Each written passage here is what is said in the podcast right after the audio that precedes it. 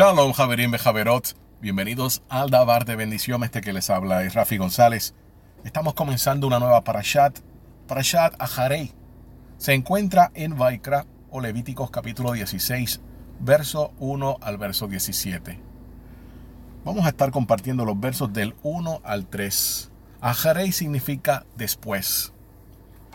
Habló Hashem a Moshe después de la muerte de los dos hijos de Aarón al acercarse ante Hashem cuando murieron.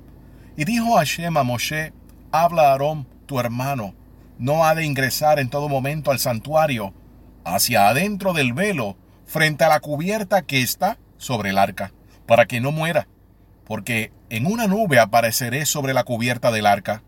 Con esto vendrá Aarón al santuario, con un novillo como ofrenda por pecado y un carnero como ofrenda de elevación. Un tema recurrente que nosotros encontramos en las parashot es el contraste que hace Hashem con las naciones vecinas de Israel.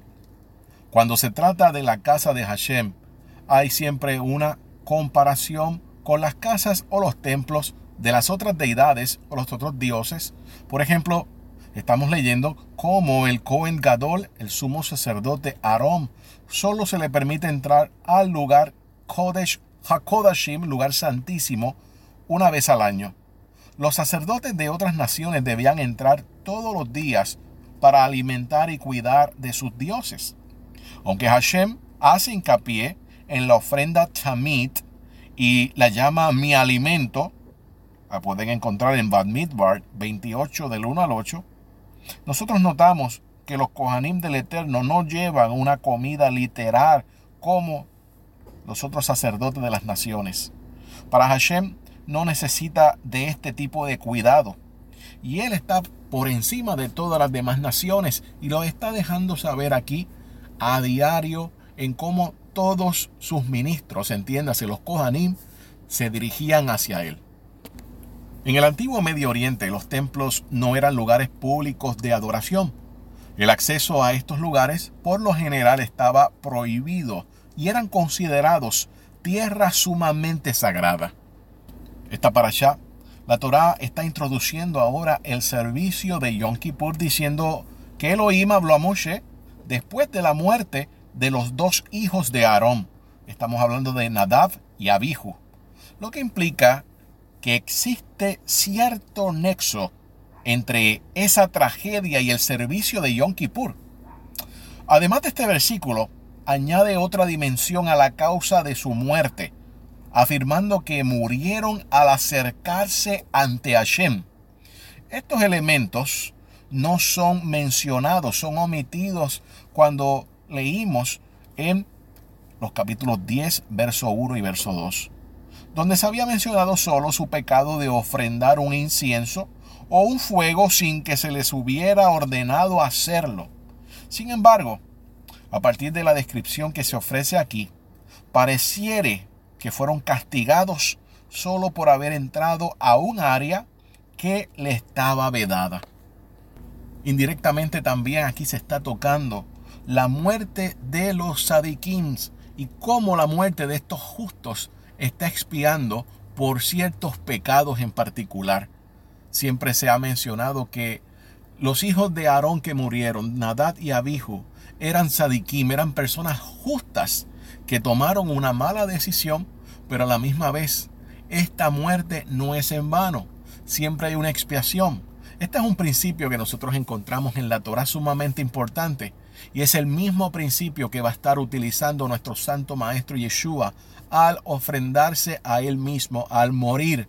La expiación de su vida como el sadik que no tenía precedentes ¿Cómo puede estar espiando entonces? No por una persona, no por una generación, sino por todo un pueblo, en un lugar donde las leyes de tiempo y espacio no están aplicando.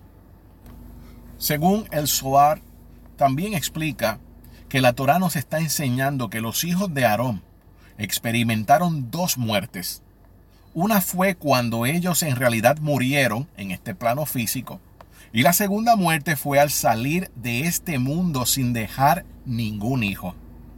También la explicación a nivel más místicos está hablando que cuando estos dos hijos de Aarón murieron, Moshe estaba sorprendido. Él trató de deducir por cuál pecado ellos murieron. Y Elohim le dijo, después de la muerte de los dos hijos de Aarón, cuando ellos trajeron sacrificios ante Elohim y murieron. Elohim estaba diciendo a Moshe prácticamente que ellos murieron porque habían ofrecido un incienso ante Elohim mientras su padre, Aarón, el Cohen el sumo sacerdote, estaba todavía vivo. Y en ese momento, este era un servicio que había sido dado exclusivamente al Cohen a Aarón y no a ellos. Notamos también que el Todopoderoso le está diciendo con qué tipo de vestimenta debe entrar Aarón como sumo sacerdote y luego todos los demás Cohen Gadol, los sumos sacerdotes que vengan después de él. Esta vez Aarón no va a entrar con sus vestimentas de galas de oro. Ahora va a entrar con una vestimenta exclusivamente de linos y todas color blancos. Tiene que hacer cinco inmersiones. Esto es bien importante cada vez que nosotros escuchamos los términos lavarse o bañarse, esto es igual en la mentalidad hebrea a inmersión. Así que antes de que Aarón, como Cohen vaya a ponerse las vestimentas que son para este día tan santo, recuerden que este día está viéndose el lugar santísimo y todo ese perímetro como el mismo tipo de santidad que tuvo la, la tierra, el planeta en el Gan Eden, en el jardín del Edén. Se le da la oportunidad a Aarón de que represente una vez al año a Adán Rishon, al primer Adán, cuando todavía no había caído, cuando todavía no había transgredido la Torah del Todopoderoso. Así que Aarón va a utilizar una vestimenta blanca y esto va a ser una simbología de cómo era perfecto Adán en ese momento. Antes de colocarse esas vestiduras, Aarón tiene que pasar por una inmersión, por una tevilá. Luego se pone estas vestimentas y cada vez que él sale de la presencia del Todopoderoso, en este caso entiéndase, de ese malaj que está representando y que carga el nombre del Todopoderoso. Aarón tiene que bañarse, Aarón tiene que cambiar sus vestimentas, así lo hará por cinco veces. Sabemos que el pecado, la transgresión que hizo Adán, hizo que todo hombre sudase, que todo hombre se ensuciara. Así que como Él representa a Adán en ese día, que era perfecto, Él tiene que estar constantemente limpiándose para eh, ser aceptado delante de la presencia de este emisario del Todopoderoso. Por esto es que una y otra vez están dándose estos baños especiales. Recuerde que Él tiene todo el peso del pueblo de Israel en ese momento en sus manos. Ahora vamos a trasladarnos al verso 17 que es el final de este olé. Encontramos algo sumamente importante, tanto en el hebreo como en la gematría. Dice, nadie más estará en la tienda de reunión, el Ogel Moed, desde el momento en que Aarón entra al santuario para expiar hasta que salga. De este modo, él expiará para sí mismo, para su familia y para toda la comunidad israelita. La Torah ahora nos dice que le está prohibido a cualquier persona estar en el Mishkan cuando el Kohen Gadol entra en el lugar santísimo para realizar el servicio, esta abodá. Y el Kohen Gadol debe estar solo en el Mishkan. Y aquí es donde esto se pone sumamente interesante. Bien importante porque no dice en hebreo que un ish o que un hombre debe estar ahí. En cambio, utiliza la palabra Adam. Y esto alude a la humanidad. Adam. Cuando nosotros analizamos esta palabra de Adam en la gramática hebrea, bien interesante. Primeramente, la letra Aleph está formada por dos yot y un bab, que es igual a 26, que es igual al nombre Yohei Pero la letra Dalet, que es la puerta, es 4, y la letra Mem es valorada en 40. todo esto suma a 70. Y sabemos que el 70 podemos hablar de 700, podemos hablar de 70 mil, también podemos hablar de 7 mil.